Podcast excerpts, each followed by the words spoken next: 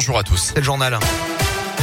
Et à la une ce matin, deux cadres et la société Carrefour devant le tribunal correctionnel de Clermont cet après-midi, jugés pour homicide involontaire et harcèlement moral après le suicide d'une salariée en avril 2017. Euh, elle a été employée de l'enseigne depuis plus de 25 ans et au magasin de tiers, Viviane s'était suicidée dans sa voiture en laissant un mot évoquant ses conditions de travail. Elle était en arrêt de travail à ce moment-là après avoir dénoncé ce qu'elle appelait le harcèlement de son supérieur. Le syndicat CGT s'est porté partie civile aux côtés de la la famille pour que la responsabilité de la société soit reconnue, comme l'explique Dominique Hall, secrétaire de la CGT Commerce dans le Puy-de-Dôme.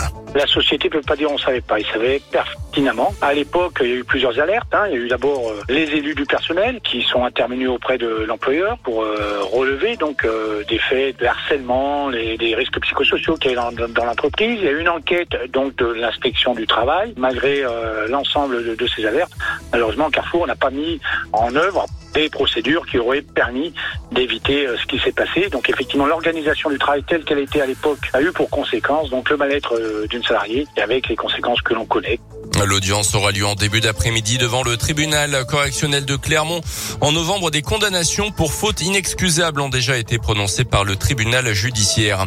Elle avait encaissé l'échec d'une personne handicapée dont elle s'occupait à Rion, une aide à domicile condamnée à six mois de prison avec sursis et interdiction d'exercer un métier en contact avec des personnes vulnérables pendant cinq ans. La prévenue avait abusé de la confiance de son patient de 71 ans.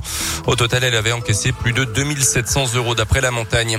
Les thérapies de conversion définitivement interdite par le Parlement. Hier soir, les députés ont adopté à l'unanimité une proposition de loi d'une députée en marche de l'Allier, euh, ciblant donc ces pratiques qui visent à imposer l'hétérosexualité aux personnes LGBT.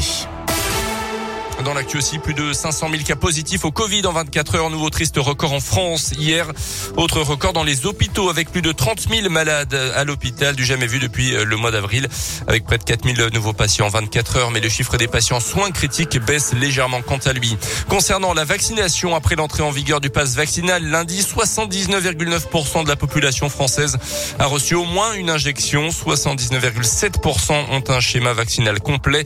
Notez également que les laboratoires Pfizer BioNTech ont débuté l'essai clinique d'un vaccin spécifique contre le variant Omicron.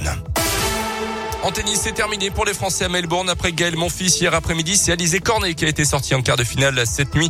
Défaite en 2-7 contre l'américaine Collins 7-5, 6-1. Un mot de rugby à quelques jours du match à Pau en top 14. La SM pourrait compter sur plusieurs retours de blessures. Ravaille, Nakalevu et Ituria notamment. Slimani sera absent tout comme Moala. On devrait savoir aujourd'hui ou demain si Fabien Galtier libère des joueurs du groupe France de la SM pour le match de ce week-end. Penaud, Vili sont notamment concernés. Puis on termine avec cette triste annonce de Florent sur son compte Instagram. Hier, le chanteur a annoncé qu'il souffrait d'un cancer du poumon. L'artiste âgé de 60 ans va désormais suivre un traitement de plusieurs mois. Il annule donc l'intégralité des concerts de sa tournée. Il devait venir dans la région à Lyon à la Altony Garnier début mars. En revanche, il sera bien présent dans son fauteuil rouge de The Voice puisque les émissions ont déjà été enregistrées. exactement. Bon rétablissement à lui, hein, cet artiste Radio Scoop Florent Panique. On soutient évidemment 8h04.